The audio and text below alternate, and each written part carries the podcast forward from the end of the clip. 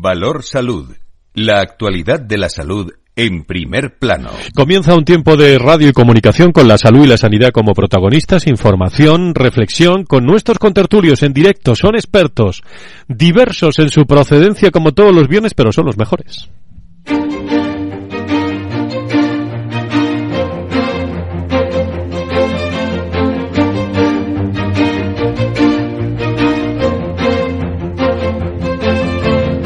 Valor Salud es un espacio de actualidad de la salud con todos sus protagonistas, personas y empresas.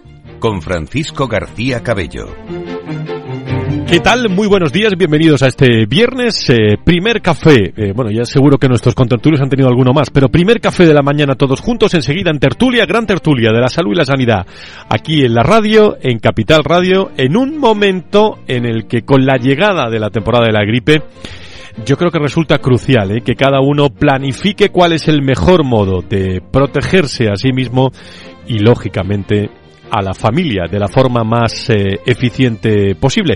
Tenemos datos hoy encima de la mesa del Centro Europeo para la Prevención y el Control de las Enfermedades. La vacunación anual contra la influenza en la, es la forma más efectiva, según datos de prevenir la gripe estacional. La cobertura de la vacunación en Europa aún es baja en comparación con el objetivo del 75% que ha establecido la Organización Mundial de la Salud. La preparación para la temporada 23-24, la campaña de vacunación ha implementado cambios significativos en las recomendaciones, eh, aquí se lo hemos contado, para la población eh, diana. Ahora se prioriza la vacunación en niños sanos de seis meses a cinco años de edad y asimismo se ha establecido el rango de edad para la vacunación de adultos mayores a partir de los 60 años eh, modificado la anterior referencia de los 65. También se ha, ha, resultado la necesidad de atención en población fumadora. Estas adaptaciones, las recordamos, buscan responder a las demandas actuales y maximizar la protección contra la gripe estacional. Desde este lunes, eh, la región, por ejemplo, en la que le hablamos desde Madrid, en la comunidad autónoma, ha empezado a inmunizar a 50.000 bebés de 0 a 6 meses para protegerles de la bronquiolitis, así como las neumonías y otras infecciones respiratorias. El gobierno regional, el dato, es que ha invertido 10,8 millones de euros para adquirir 50.000 dosis del anticuerpo eh, monocional eh. Eh, con esta nueva fármaco se, se inyectan los anticuerpos para bloquear al virus, disminuyendo en, en torno a un 75% las infecciones más graves. Para reforzar su difusión entre toda la población, la propia Dirección General de la Salud Pública ha enviado cerca de 25.000 25.000 SMS eh, pues eh, a las familias de todos los bebés que deben recibir eh, este mes a lo largo de estos días la vacuna. También han puesto en marcha una campaña con materiales divulgativos, carteles, dípticos que que se están distribuyendo también en centros hospitalarios. La vacunación es noticia en un día en que tenemos que felicitar a varias personas con eh, nombres y apellidos. En primer lugar, a los investigadores Catalín eh, Caribó y Dre Buelmas, que han sido distinguidos con el premio Nobel de Medicina en Fisiología 2023 por sus descubrimientos sobre modificaciones de bases en, eh, nucleósidos que permitieron el desarrollo de vacunas ARNM eficaces contra el COVID-19 según el propio Instituto eh, Karolinska de Suecia. Los descubrimientos de los dos premios Nobel han sido fundamentales para desarrollar, y muchas veces no es que le tengan que dar un premio Nobel, sino que hay que investigar sobre los premios Nobel, es fundamental para desarrollar vacunas de ARNM eficaces contra el COVID-19 durante la pandemia, que comenzó, recuerdo, a principios del 2020 eh, a través de sus descubrimientos innovadores que han cambiado fundamentalmente la comprensión de cómo interactúa el ARNM en que en el sistema inmunológico los galardonados contribuyeron sépanlo, al desarrollo de vacunas durante una de las mayores amenazas de la salud humana en los tiempos modernos. Felicidades a los premios Nobel. Y uno más cercano, en España, el presidente de HM Hospitales, Juan Abarca, que ha sido elegido, elegido madrileño del año esta semana, rodeado de muchos hombres y mujeres del sector eh, salud y de instituciones políticas, económicas, sociales de nuestro país. Eh, enhorabuena, la revista también, revista Vivir Madrid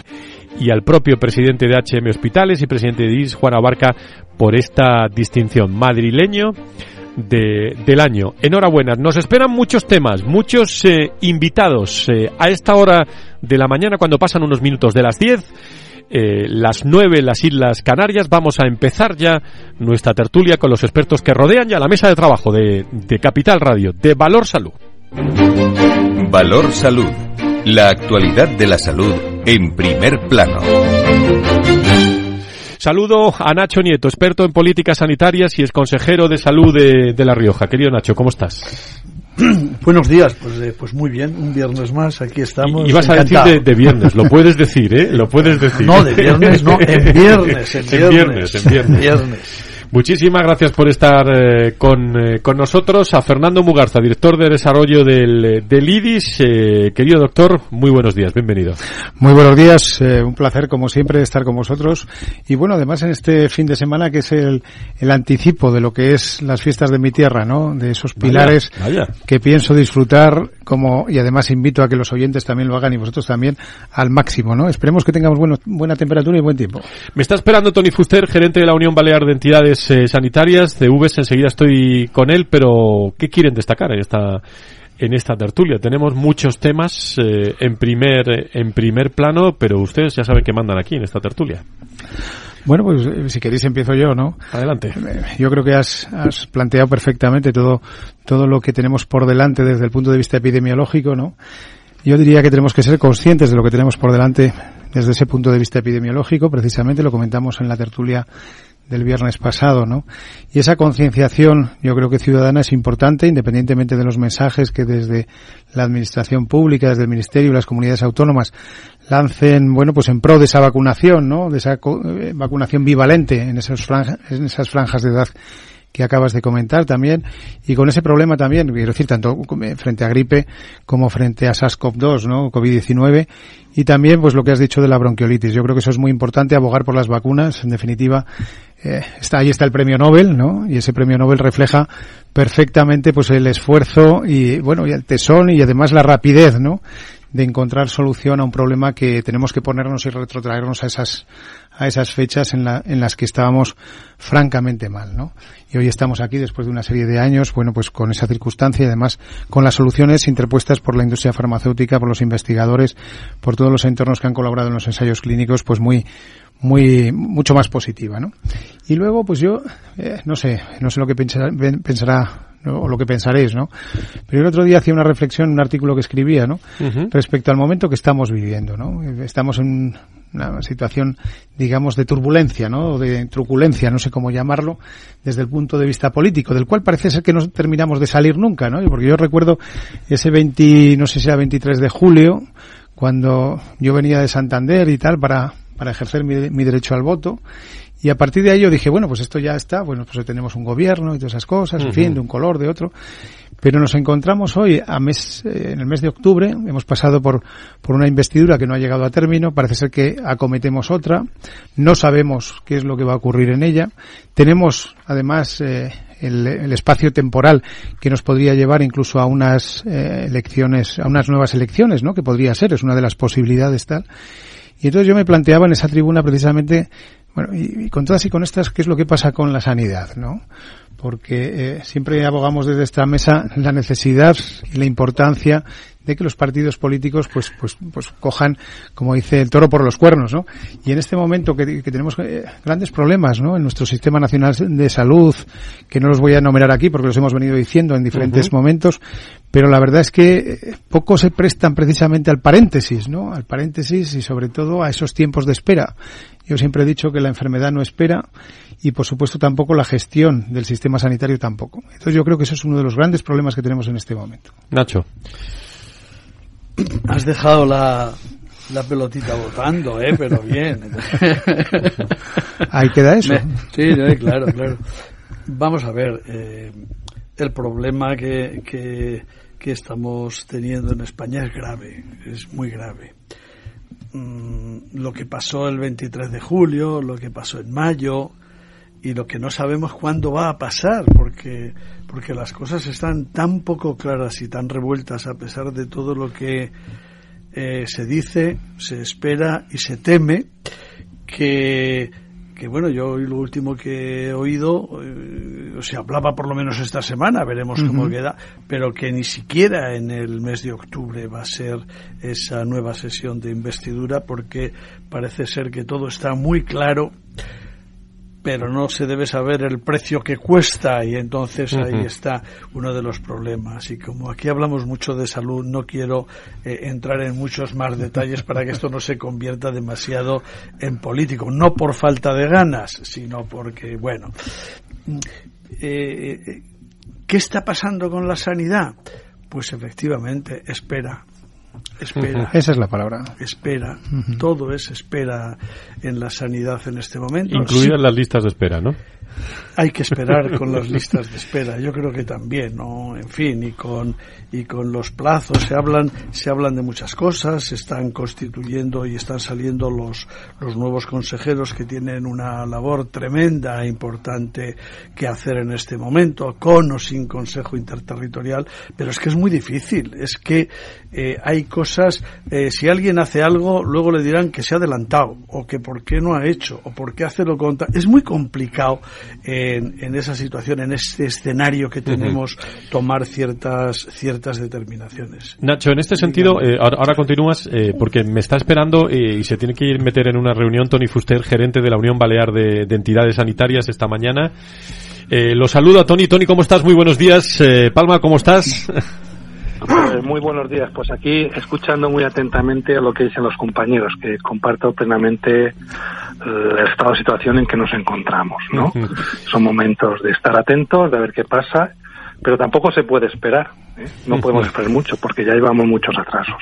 Tony, Manuela García es consellera de salud de Baleares, como todos sabemos. Participaba hace algunos días en una mesa redonda organizada por Hospitales Parque acerca de la sanidad privada en Baleares.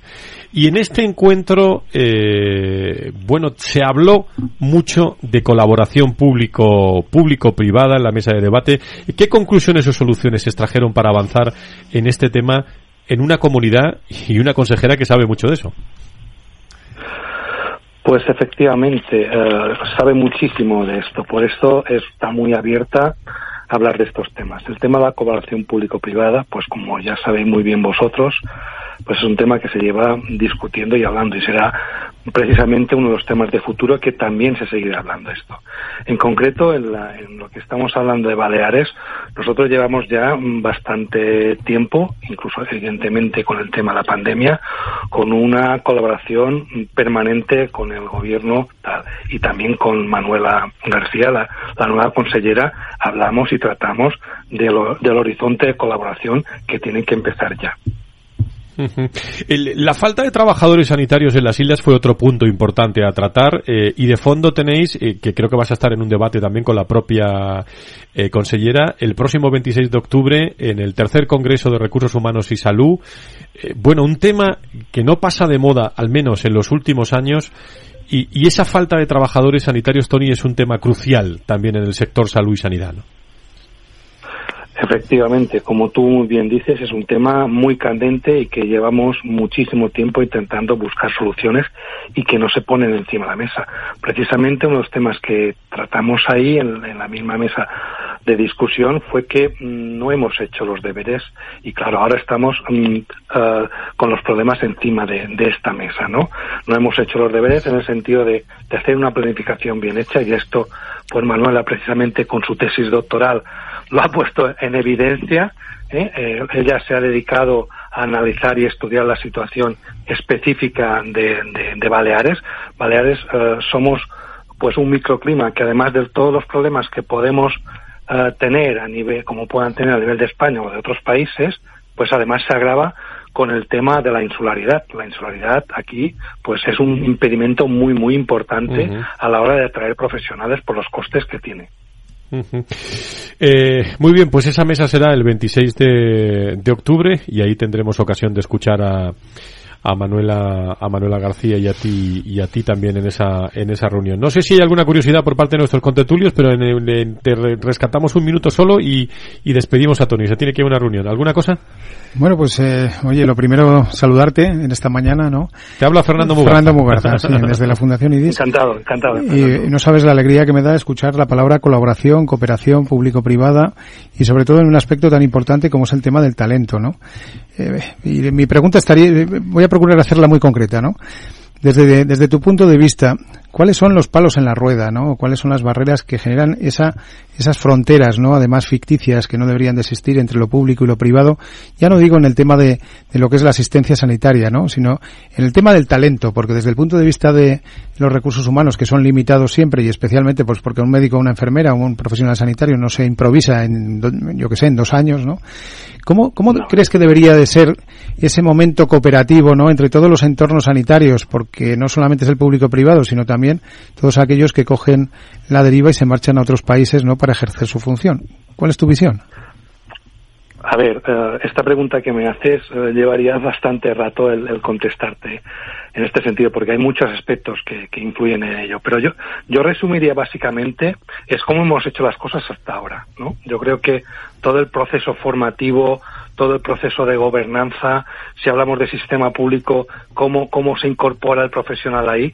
Esto es un gran problema, un gran problema. Además, eh, si, si hablamos del tema del tema balear, que lo vimos muy directamente, el tema de compartir recursos, esto hay unas barreras de entrada dificilísimas. Tenemos encima de la mesa la ley de incompatibilidades que me parece que es del año ochenta y pico, que no la hemos resuelto. Es decir, no, nuestra legislación no ha avanzado al ritmo que tendría que haber avanzado respecto a las condicionantes que tenemos encima. Y para mí esto es, es lo básico. Y después, además, hay esta, mm, digamos, por parte de algunos partidos políticos o de un sector de la de intentar confundir, de confundir en el tema de que parece que colaboración mm, público-privada es privatizar. Y esto es un tema que cansa muchísimo, pero los que tenemos una responsabilidad tenemos que hacer esta pedagogía día tras día para hacer entender que colaboración público-privada no es privatizar. Pues, eh, Tony, gracias por estar con nosotros. Nos vemos el día 26 en, eh, en, la COE y un abrazo a todos los hombres y mujeres de, de, Baleares y de la Unión Balear de Entidades Sanitarias. Muchas gracias por estar con nosotros. Buenos días. Pues buenos días y muchísimas gracias a vosotros por darnos esta oportunidad. muchísimas gracias. Antonio Burgueño, director del proyecto Venturi, eh, además de colaborador de este programa durante muchos años. Querido Antonio, ¿cómo estás? Muy buenos días, bienvenido. Todos, un cordial saludo. ¿Cómo estás? Bueno, estás de enhorabuena. Te, te saludan primero los contertulios, ¿eh? Buenos días, Antonio. ¿Qué tal, Nacho? Aquí estoy escuchando. Qué alegría, qué alegría escucharte, Antonio, y todas esas cosas. Y sobre todo también, pues para, para anticiparte, bueno, voy a hacer un poco de spoiler aquí a Frank, adelante, adelante. Con el tema de, de, ese maravilloso y magnífico estudio que vais a comentar y todas esas cosas dentro del proyecto Venturi. Monotorización de la atención primaria. Correctísimo. Ahí es nada, ¿eh? O sea, le habéis echado, le, habéis echado todos los restos, ¿no? O sea que, que enhorabuena, enhorabuena, pues con todo mi cariño y con todo mi afecto. Antonio, cuéntanos, eh, te quedas en la tertulia con nosotros luego, después de la pausa, pero ¿cómo se explican estas cifras en un contexto en el que se habla constantemente de escasez de profesionales eh, sanitarios? En 2022 se alcanza el máximo de profesionales contratados en la atención primaria, algunos especializadas, en, en, en contraposición, quería decir, con el cambio de tendencia de la demanda de actividad y la resolución también de, de, la misma con más profesionales que en el momento del impacto de la pandemia aumentan los recursos y disminuye la presión por actividad, ¿no? Podría ser el resumen. Sí, yo creo que, al final la reacción va un poco tarde, ¿no? Porque eh, cuando estalla la pandemia, el primer año, el 20 y el 2021 disminuyen un poquito, que, que aumentando mucho la presión asistencial, y sin embargo parece que hay una reacción durante el 21 que se refleja, se refleja sobre todo en el 22, donde aumentan exponencialmente los, los profesionales, tanto medicina como pediatría, como enfermería. Y, la consecuencia es que la presión asistencial en cada uno de ellos, en cada una de estas profesiones, pues disminuye, ¿no? Es decir, aunque han sacado una actividad bárbara, pues baja la presión. Eh, también es cierto que va por barrios esto, ¿eh? Porque, porque hay mucha, como siempre pasa, mucha heterogeneidad entre diferentes comunidades autónomas que estabais comentando sobre el tema de, de que, que, que la sanidad no puede esperar no puede esperar porque aquí hay muchos desequilibrios en la sanidad de un sitio y otro que ya sé que están está eh, en manos de las comunidades autónomas pero desde el Ministerio hay que hacer una coordinación, una ordenación. Son muchas las diferencias, ¿no?, entre comunidades autónomas. Antonio, fruto de, este informe, están ahí pues encima de la mesa los datos. Si nos cogemos, por ejemplo, la enfermería, pues eh, tenemos que en Aragón están sacando 2.200 actos por enfermero y año, eh, eh sin embargo Andalucía está sacando 4.900. Esto bueno o malo, trabajan demasiado de Andalucía, eh, poco lo de Aragón, lo de Aragón es correcto, hay que entrar más a fondo en el análisis, pero bueno, ahí ponemos el, acento, ¿no?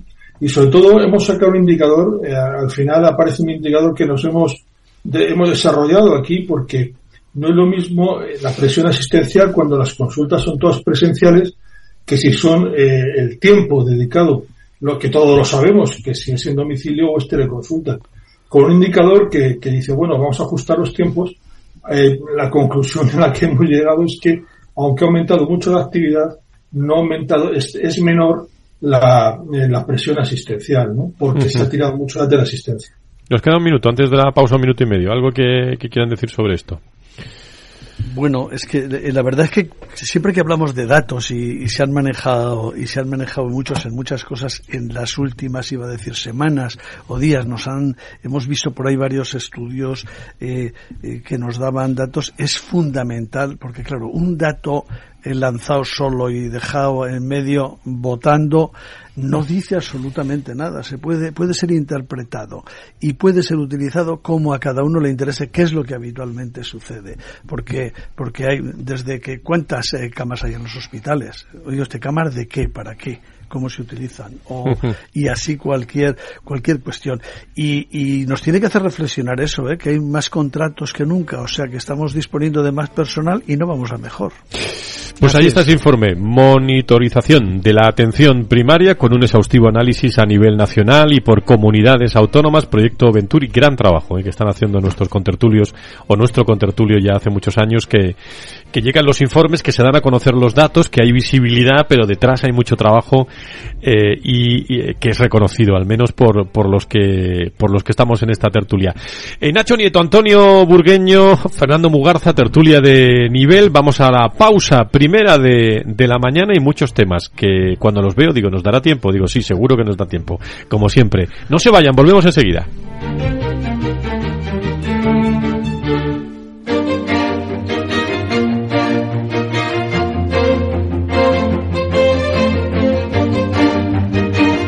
Valor Salud es un espacio de actualidad de la salud con todos sus protagonistas, personas y empresas.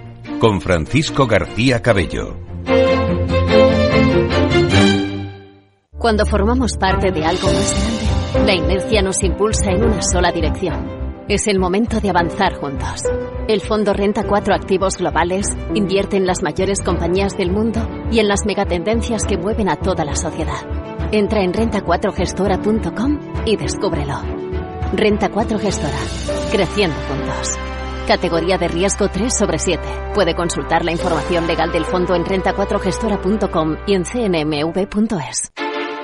Industria, seguridad, tecnología, aeronáutica, innovación, empleo de calidad, defensa. Hablemos de Defensa y Seguridad, el primer programa de radio que da voz a la industria nacional de defensa. Los miércoles a partir de las tres y media de la tarde, hablemos de Defensa y Seguridad con Laura Blanco, de la mano de IDS.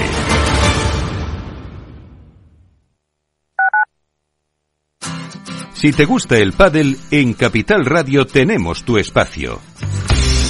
Todos los martes, a partir de las diez y media de la noche, saltamos a la pista para contarte la actualidad del World Padel Tour, los torneos amateur, las novedades de las marcas y toda la actualidad relacionada con el segundo deporte más practicado de España. Esto es Padel, los martes a las diez y media de la noche en Capital Radio.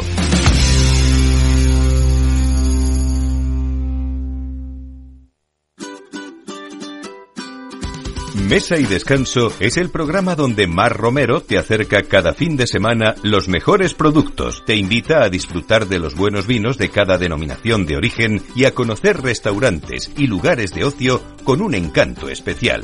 Mesa y Descanso, los domingos a las 13 horas, aquí en Capital Radio.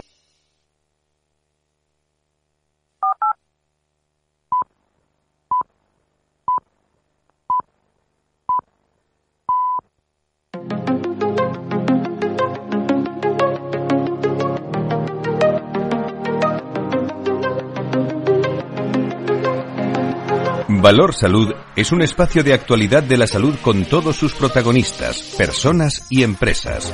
Con Francisco García Cabello. Tertulia de la mañana, dedicado al mundo de la salud y la sanidad ya en los últimos nueve años, con agradecimiento especial a todas las personas que nos siguen desde distintos rincones del mundo de la salud, eh, profesionales, médicos, eh, pacientes, la industria, todos tienen su voz aquí en Valor Salud.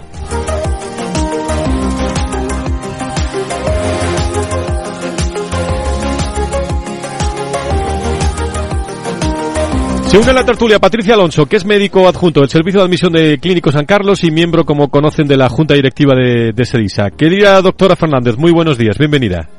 Hola, aprovecho para felicitarte en tu día. Muchísimas, muchísimas gracias. Eh, una cuestión que quería poner en primer plano eh, es la gestión de los servicios de admisión y documentación clínica, que es eh, efectivamente la masterclass que ustedes han puesto en marcha en la Fundación Sedisa en colaboración con la Universidad Europea y el foco estaba, corríjame, centrado, corrígeme Patricia, centrado en las listas de espera, un aspecto crucial de esta atención sanitaria que afecta tanto a pacientes y profesionales por igual, diría yo, ¿no?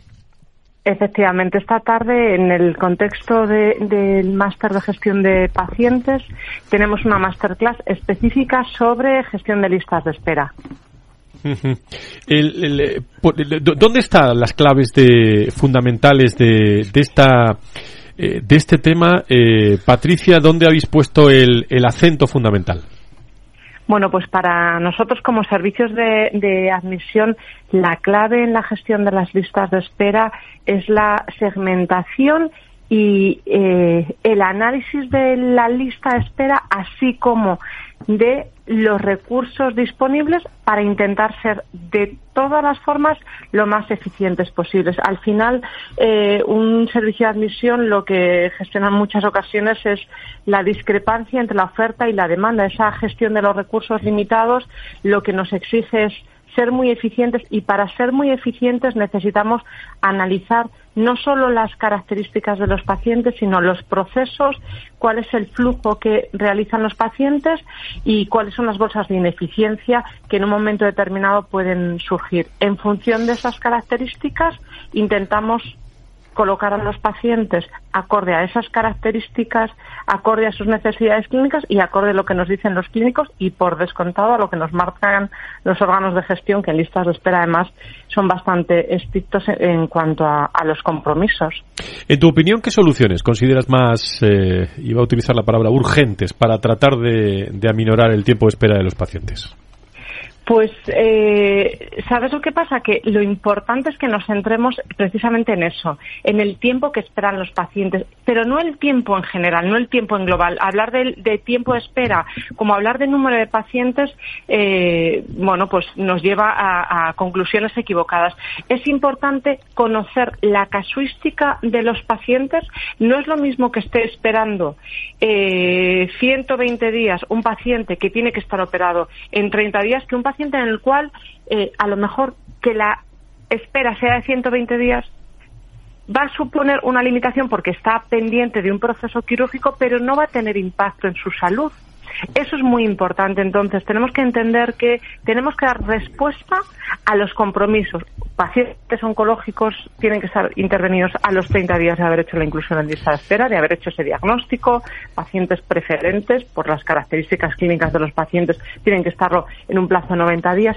Esa es una de las claves, hacer ese análisis y luego, evidentemente, después del análisis viene eh, poner los recursos necesarios, que en unas ocasiones serán puramente públicos, aumentando la, la, oferta, y en otras ocasiones habrá que tirar de recursos eh, complementarios como pueden ser recursos privados. ¿Y qué buenas prácticas, por último, por mi parte, se pueden eh, compartir, Patricia, entre los profesionales sanitarios para, bueno, mejorar esa calidad asistencial y la, y la gestión de las listas de espera? Pues yo creo que una de las claves es entender el, concepto de lista de espera, entender las características que nos llevan a decir estos pacientes deberíamos intervenirlos de forma prioritaria, entender que hay veces que los pacientes están en espera pendientes de eh, acciones de un tercero y que lo que nos obligan es precisamente a rediseñar esos flujos. O sea, porque hablamos de listas de espera quirúrgica habitualmente, pero cuando hablamos de lista de espera de consultas y de técnicas, muchas veces tenemos a los pacientes esperando a una consulta porque no tenemos una buena organización de las agendas de técnicas de determinados y, resulta que el paciente podría ser visto antes, pero le falta el escáner. Eh, para nosotros, y por eso se dio esa apuesta por este programa de formación, es clave esa formación que no solo debe o sea, no solo implica los servicios de admisión, donde es una de las funciones eh, características, sino que al final afecta a toda la organización. Es muy importante que entendamos cómo es la estructura y, las herramientas a través de las cuales podemos dar esa mejor asistencia sanitaria a nuestros pacientes. Doctor Alonso, miembro de la Junta Directiva de SEDISA, eh, gracias eh, por esta reflexión sobre listas de espera que está haciendo también desde el punto de vista de formación SEDISA. Gracias por estar con nosotros. Un abrazo. Un abrazo. Valor Salud la actualidad del mundo de la salud con sus personas y empresas. Hablábamos con la doctora Alonso esta semana sobre, sobre, ese, sobre ese asunto. Otro eh, que afrontamos en este viernes, el pasado 25 de septiembre se celebró el Día Internacional del Farmacéutico, organizado por la Federación Internacional de Farmacéutica y que este año llevaba eh, por lema fortaleciendo los sistemas sanitarios eh, con los farmacéuticos, con la intención de poner eh, en valor su trabajo y la demanda de un mayor o de una mayor implicación en su capacidad asistencial dentro del sistema sanitario. Para contar eh, o celebrar con él este día y reflexionar con él, además con Nacho Nieto, con Fernando Mugarza y con Antonio Burgueño, que están con nosotros hoy, he llamado esta mañana a Luis de Palacio, presidente de la Federación Empresarial de Farmacias en España. Querido Luis, ¿cómo estás? Muy buenos días, bienvenido. Buenos días, Fran. Cómo me alegra oíros a todos. Igualmente. Antonio y Fernando. Eh, pues, pues tú eres parte de, esta voz en el que, por cierto, hablando de, de farmacia y de, y de ese día, eh, corrígeme, pero el, ministro de Sanidad en funciones, José Miñones, nosotros nos conocemos, es su nombre, eh, como ministro, anunciaba recientemente durante el 22 encuentro de la industria farmacéutica española en Santander, si no me, equivoco, un plan estratégico de la industria farmacéutica. ¿Cuáles serían eh, las líneas básicas desde, o cómo se puede hacer la pregunta de otra forma, o cómo es acogido este plan desde FEFE, desde la patronal? Luis. Bueno, los anuncios que se hicieron en la Universidad Internacional Méndez Pelayo, que son, que son unos cursos de final de verano y unos simposios muy importantes, muy relevantes para el sector, eh, yo creo que van más relacionados con que estamos en un momento de cambio de regulación y estrategia europea en materia de eh, laboratorios farmacéuticos y fabricación de medicamentos. Eh, entonces, hay que afrontar varios problemas y retos que, tienen, que tenemos para acceder como países eh, a, los, a todos los medicamentos y son, eh, por, por, por dirigirme a, los más importantes, ¿no? En aquellos medicamentos que suponen una gran innovación, un gran esfuerzo de investigador por parte del laboratorio, pero por, por desgracia luego eh, van dirigidos a, un, a unos pacientes muy individualizados, muy pues en términos de si por ejemplo fuera algún tipo de cáncer van a ser subtipos de cáncer muy especializados, etcétera, quiere decir que son muy caros y, por lo tanto, eh, un acceso difícil en materia financiera. Esto sería, por ejemplo, uno de los temas que tienen que afrontar. Y otro de los temas que eh, deben afrontarse son aquellos eh, medicamentos, digamos, de consumo muy amplio, que a lo mejor están fuera de patente, que tienen unos precios muy bajos porque ya están en una competencia de fabricantes distinta con genéricos, etcétera, pero que pueden tener problemas de abastecimiento por picos de demanda. Es decir, eh, se globaliza el consumo de estos medicamentos, países emergentes empiezan a tener sistemas nacionales de salud y al eh, consumir también ellos eh, resulta que Europa de repente queda desabastecida de, antibióticos, por decir algo, ¿no? Y esto va a seguir ocurriendo y es un reto. Entonces, eh, a la farmacia le llega de otra manera. Nosotros somos el último eslabón y tenemos tenemos que intentar dar respuesta desde nuestro ámbito, pero con otra con otras propuestas. Entonces, el Día Internacional del Farmacéutico dice fortaleciendo los farmacéuticos referidos a las oficinas de farmacia, tendría que ver con eh, farmacéuticos haciendo nuevas labores eh, de apoyo sanitario en materia de atención primaria. Luis, la falta de personal es uno de los problemas a los que se enfrenta el sector. ¿Qué, reto supone que, eh, bueno, para esos titulares de farmacia y por dónde pasan las soluciones en tu opinión? Bien, eh, la falta de personal, ya compartimos plenamente este problema con el resto de, la sanidad. hemos sido, creo que, los últimos en, tener este problema, pero ahora ya eh, horarios tan amplios de apertura de las farmacias en general no están no están no, no, hay eh, empleo suficiente que acuda a, a estos horarios. ¿no? Nos está costando mucho, es un sobreesfuerzo y para los propios titulares pues esto está suponiendo un quebradero de cabeza este de verano está siendo muy sonado en el que mm, muchos compañeros se han quedado sin veraneo porque hay que poder dar eh, el servicio entonces han seguido trabajando porque realmente nos falta personal. Eh, cómo podemos ayudar es muy difícil porque si no hay eh, si, si, hay nuevos universitarios que prefieren irse fuera a trabajar por el doble de dinero y porque, en fin, es un modelo profesionalmente más rico, pues poco podemos hacer. Lo que sí estamos haciendo es que hemos implementado una plataforma eh, digital que se llama Farma Empleo desde la FEFE eh, para intentar dar máxima eficiencia a un mercado de oferta y demanda de empleo con condiciones, eh, con el convenio, por encima de convenio o, o, con distinta jornada, con mejoras, etcétera, pero que sea más eficiente y ágil entre demandantes y oferentes. ¿vale? Luego hay otro tema y dejo paso por si algún contertulio quiere eh, reflexionar contigo, es el, por un lado, la receta electrónica, eh, como un gran, uno de los grandes temas en, la farmacia, y otro es la comunicación entre el médico y el farmacéutico. ¿En qué situación estamos rápida en estos dos temas, eh, Luis? Pues mira, Fran, eh, eh, desde que se fue el ciclo electoral autonómico, en Madrid concretamente, surgió una, mm, bueno, pues una voluntad política puesta en norma que, que ya, bueno, pues se iba a hacer una comunicación efectiva médico-paciente. Nosotros, digo médico farmacéutico, perdonad.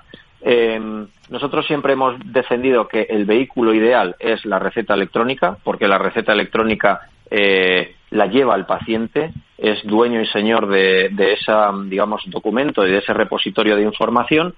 Y nosotros, sin embargo, lo que pedimos siempre ha sido pues que se unifique eh, todo el, el historial farmacoterapéutico de los pacientes en algún tipo de estándar y que, y que sea interoperable y que sea accesible a cualquier especialista mm, de este país. Entonces, bueno, eh, no quiero hacer proselitismo de nada, pero de las distintas soluciones que hay, yo consideraría que la más apropiada por extensión de todos los profesionales eh, médicos en este país ahora mismo podría ser REMPE, que es Receta Electrónica Privada Española, y que perfectamente podría tener desarrollos de tipo interoperable y de consolidar información y cederla a las administraciones y que los farmacéuticos que estamos siendo usuarios también de REMPE eh, podamos también trabajar en ese sentido. Con lo cual, pues... bueno, pues eso es una reflexión muy, muy, sí, puede haber otras, pero sería un caso concreto. Reflexionando con ese Día Internacional de la Farmacia, con el presidente de la Federación Empresarial de Farmacias en España, con Luis de Palacio, con tertulios, eh, referencias, eh, reflexiones,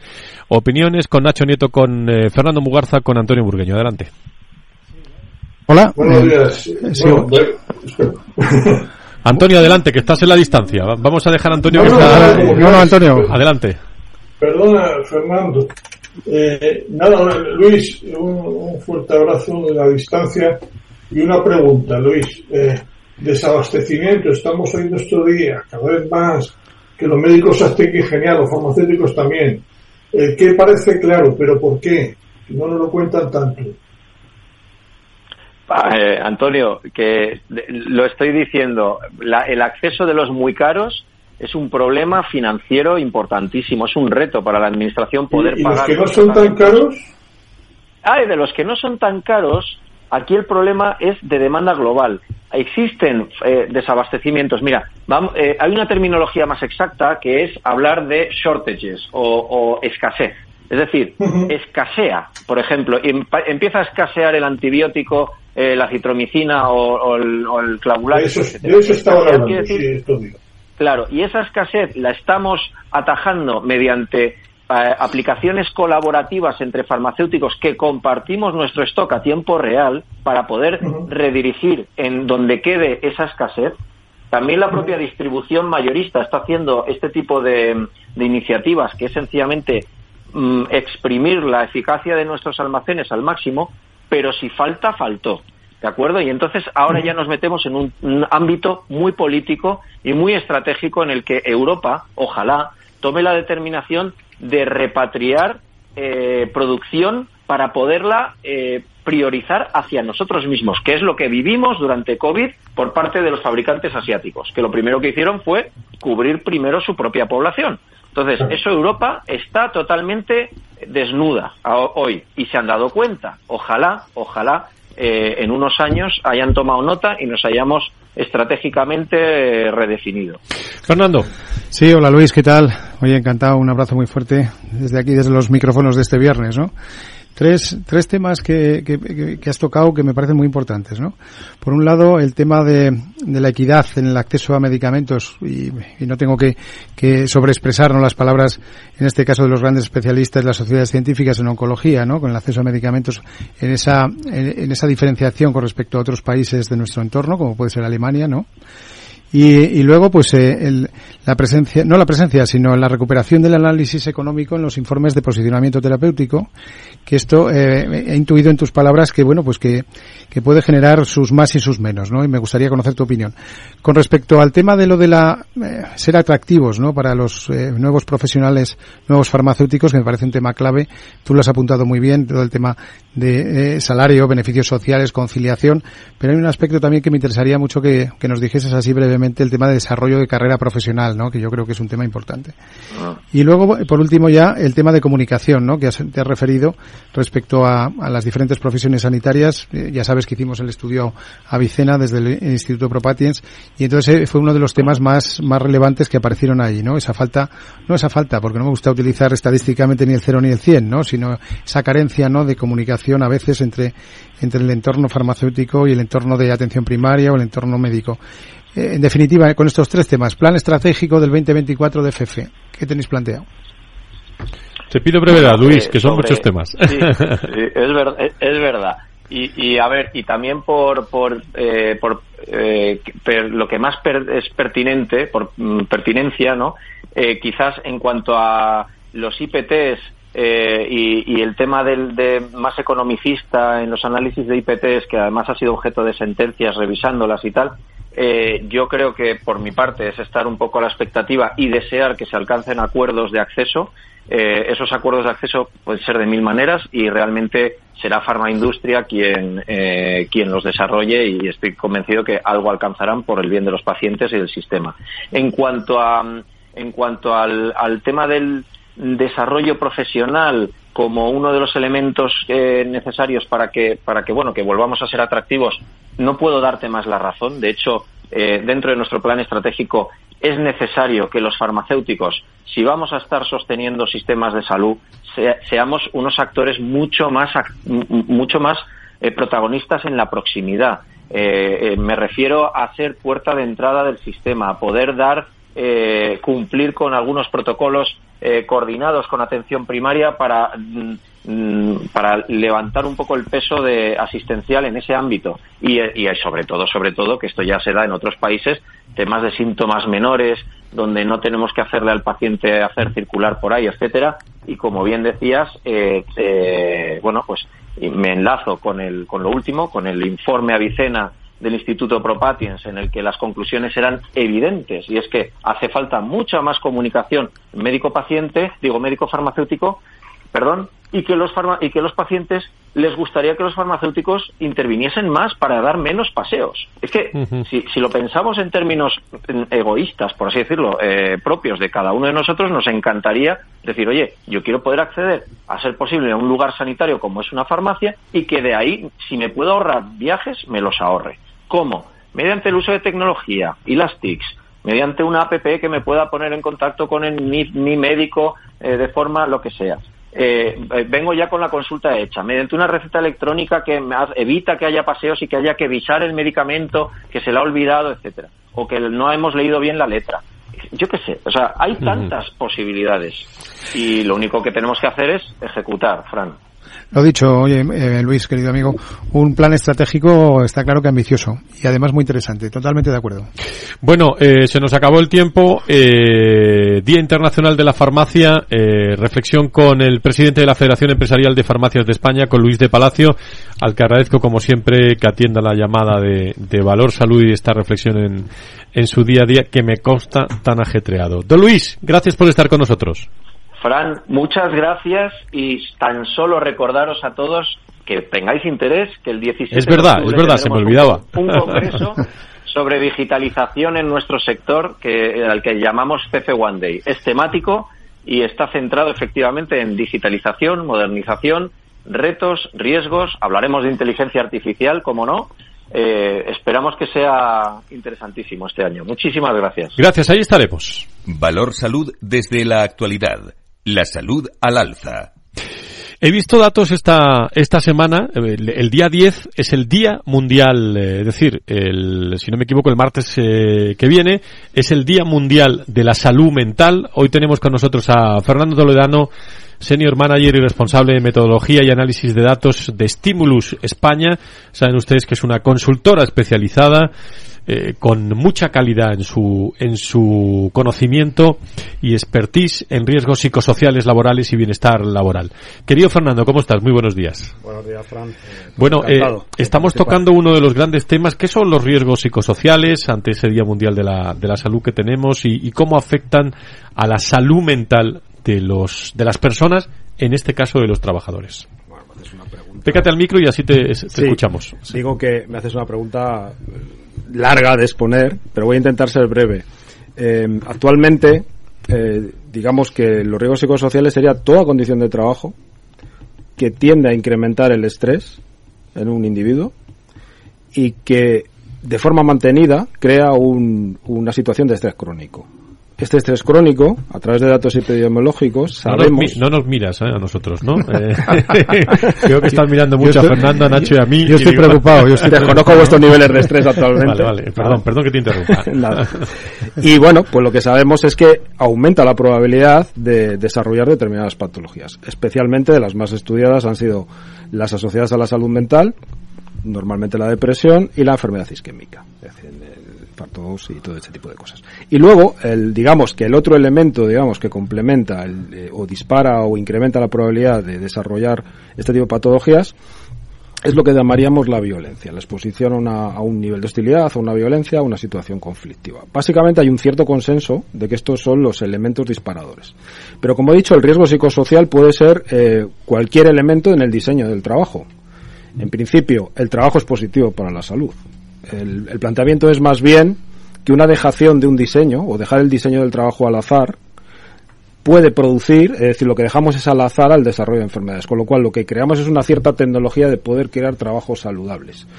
Eh, por lo demás, hay un montón de taxonomías, es decir, todavía no hay una definición clara, una agrupación clara de todas estas definiciones, pero sí es verdad que fundamentalmente hay tres líneas epidemiológicas que se han mantenido en el tiempo. Eh, fundamentalmente, el principal estresor en el trabajo es la propia eh, adaptación al trabajo, la eficiencia, lo que me está exigiendo el, contra, el que me contrata. Y luego los demás son moduladores que me facilitan o me entorpecen eh, adaptarme al trabajo. En ese sentido, hay trabajos que pueden ser más aburridos, pueden ser trabajos más enriquecidos, trabajos que me permiten un mayor aprendizaje, otros menos, trabajos donde se me juzgan más justamente, otros donde no. Es decir, hay un conjunto de elementos que luego podremos agrupar en factores más generales. ¿Qué beneficios tiene para las empresas promover el, bienestar laboral y la salud mental de sus empleados? Pues mira, es verdad que, que es difícil sacar datos eh, universales y poder dar una recomendación a las empresas porque depende del sector, igual que ocurre con los riesgos de otra índole, otra naturaleza. Bueno, sabemos que hay actividades que, por ejemplo, no, no crean riesgos de seguridad en sí mismos. Es decir, hay, eh, sin embargo, eh, voy a citar un estudio de la propia Comisión Europea, una información del año 2017, que es introducida en el criterio técnico de la inspección de trabajo recientemente publicado, hace ya dos años, pero bueno, bastante reciente, donde se menciona que al menos un 50% de las ausencias del trabajo, los días perdidos, están directa o indirectamente relacionados con un proceso de estrés. Y quizás hay un dato muy, muy relevante también que informa sobre lo que ganan y pierden las empresas uno de cada cinco trabajadores de la Unión Europea abandona su trabajo específicamente mencionando a que el trabajo es demasiado estresante. Uno de cada cinco. Es un dato eh, muy revelador. También, no, no con tanta especificidad, pero sabemos que eh, un entorno estresante de trabajo aumenta, no sabemos todavía en qué grado, pero sí es verdad que hay una cierta tendencia a aumentar la accidentalidad y también no sabemos en qué medida, también una cierta reducción de la productividad. ¿Tenéis alguna cuestión, Nacho, eh, a nuestro invitado en un tema salud, salud mental eh, que está ahí tan, tan de cerca? Y, bueno, una distancia muy corta entre el bienestar, la salud, los recursos humanos. Sí, yo siempre que se habla de este de este asunto me surge una duda o por lo menos me hace pensar eh, si han cambiado tanto las cosas, es decir, los problemas que hoy existen han existido toda la vida, mm. pero hoy los afrontamos, los medimos y les damos una importancia diferente, porque si no cuesta entender algunas cosas. Y no quiero, eh, en fin. Sí, sí. ¿Tanto han cambiado las cosas, Fernando? Han cambiado mucho las cosas, pero es importante entender que aparte del impacto tecnológico que siempre ha habido en el desarrollo humano y que va condicionando la evolución del trabajo, lo que permanece constante es el modelo de contratación. Es decir, los modelos epidemiológicos que manejamos están basados o se han estudiado con población con una modalidad de contrato por cuenta ajena. Es decir, nuestros modelos, por ejemplo, a veces los aplicamos a personal autónomo o a personal funcionario, pero quizás no son con toda la aplicabilidad. Mientras mantengamos este modelo de contratación por cuenta ajena, los modelos son asimilables a lo que había en el pasado. Ahora, el modelo de contratación por cuenta ajena que tenemos es bastante reciente en términos históricos. Es decir, esto es el resultado de una evolución social relativamente corta. Lo que, eh, y contestándote, lo que no lo que ocurra en el futuro probablemente sea muy muy diferente también aparte de ese eh, eh, como nos quedan dos minutos escasos eh, pone encima de la mesa algún algún reto Fernando así que, que nos pueda ayudar a todos. Pues mira Fran retos muchísimos. Y encima en 20 segundos. Bueno 20 segundos. Pues mira voy a intentar ser muy específico. Creo que hay dos dos retos ahora mismo en gestión en las empresas que tienen que ser adaptados a la dimensión de la empresa. Tenemos un reto en la pequeña empresa, que creo que los riesgos psicosociales están afrontando mal ahí. Es decir, ya hace falta mucha formación del empresario en términos de darle una visión positiva a la salud mental, no, no meterle miedo, sino que lo vea como una oportunidad también para desarrollar sus negocios y tomar decisiones más sabias. Y en términos de gran empresa, creo que vamos bien, porque ya tenemos normas de calidad, tenemos una ISO 45003 que nos dice cómo gestionar estos riesgos, tenemos un, un partner con la inspección de trabajo que también nos está apoyando eh, eh, y cada vez tenemos más regulaciones. Ah, eh, este último año se ratificó en España el convenio 190 de violencia en el trabajo, también de la OIT. Es decir, creo que se están dando pasos positivos y que se creará un recorrido que cada vez sabemos un poquito más y sabemos gestionar esto un poquito mejor. Fernando Toledano, le usted jefe, eh, recuerdos a la jefa de mi parte. ¿eh? De su parte. eh, experto, bien contado, bien contado desde Stimulus esta mañana aquí en, en Valor Salud. Antonio, un abrazo muy fuerte, buen fin de semana.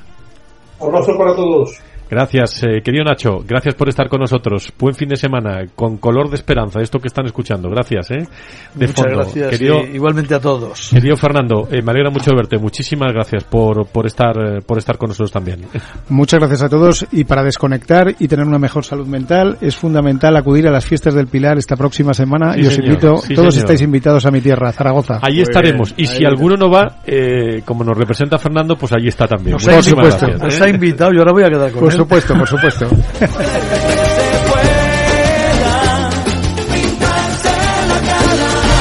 Con Con la esperanza de ese Día Mundial de la Salud que tenemos la semana que viene, eh, bueno, de tener la mejor salud en este caso, pero también la mejor salud mental eh, que, que, se pueda tener en estos en estos momentos. El, eh, gracias a todos, que sean felices, buen fin de semana. Nos escuchamos en próximo viernes en Valor Salud, la salud contada de otra forma aquí en Capital Radio. Adiós.